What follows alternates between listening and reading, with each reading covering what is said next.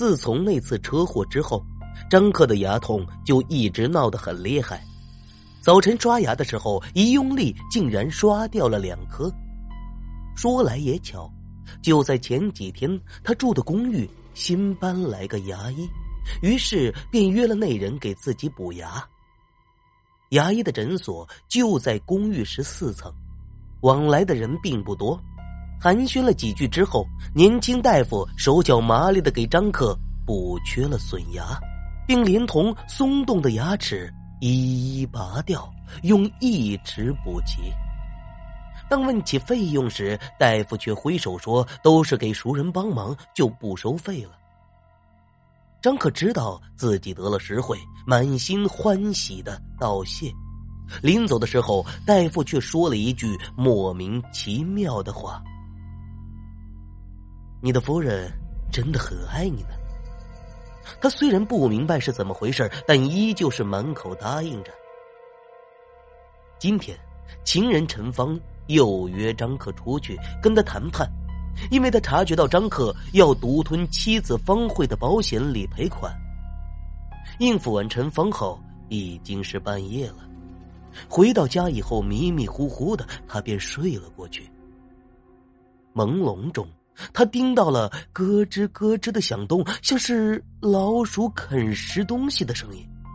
他慌忙的睁开眼睛，仔细的瞧。只见两排扭曲的牙齿正在啃食着他的脚踝，鲜血从他的脚踝处汩汩流出，撕裂的伤口已经血肉模糊，隐约露出了阴森的白骨。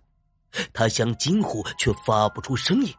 正当他要挣扎的时候，手机铃声响了起来。他发誓，从来没有这么感谢过手机铃声到来的如此及时。好让他从噩梦中醒来。接起电话，一个熟悉的声音传来：“阿克，你是我一个人的，我要跟你在一起。”声音中击的他的耳膜，他慌忙的将电话扔了出去，因为电话里的声音分明是妻子方慧的。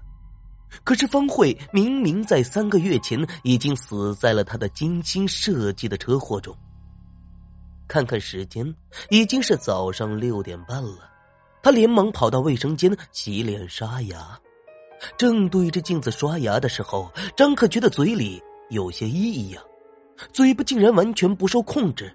先是将牙刷一节一节撩掉，然后上下排牙齿又死死的互相抵住，一颗颗牙齿硬生生的从嘴里崩了出去，接着。下颚骨就掉了下来，他捂住嘴，疼得直冒冷汗，牙齿又自动合并成两排，一张一合，重新的回到他的口腔中，但是，并不是回到牙龈上，而是直接的咽进了他的肚子里。他尖叫着试图抗争，可是他又能为自己做什么呢？没过多久。他的腹中就传来了刺耳的咯吱咯吱的声响，血液从口腔中源源不断的流出，那畅快淋漓的牙齿咬合感传输给他的大脑。渐渐的，他的胸腔中出现了一个碗大的空洞，牙齿疯狂的咬噬着他的身体，皮肤慢慢脱离了下来，露出了赤裸的血肉和经脉。他眼睁睁的看着自己被自己的牙齿吞噬殆尽。不，或许他错了，这些牙齿本就不属于他。某公寓的洗漱间中，两排牙齿躺在一滩血迹中，牙齿一张一合。张克，张克。我们终于又在一起了。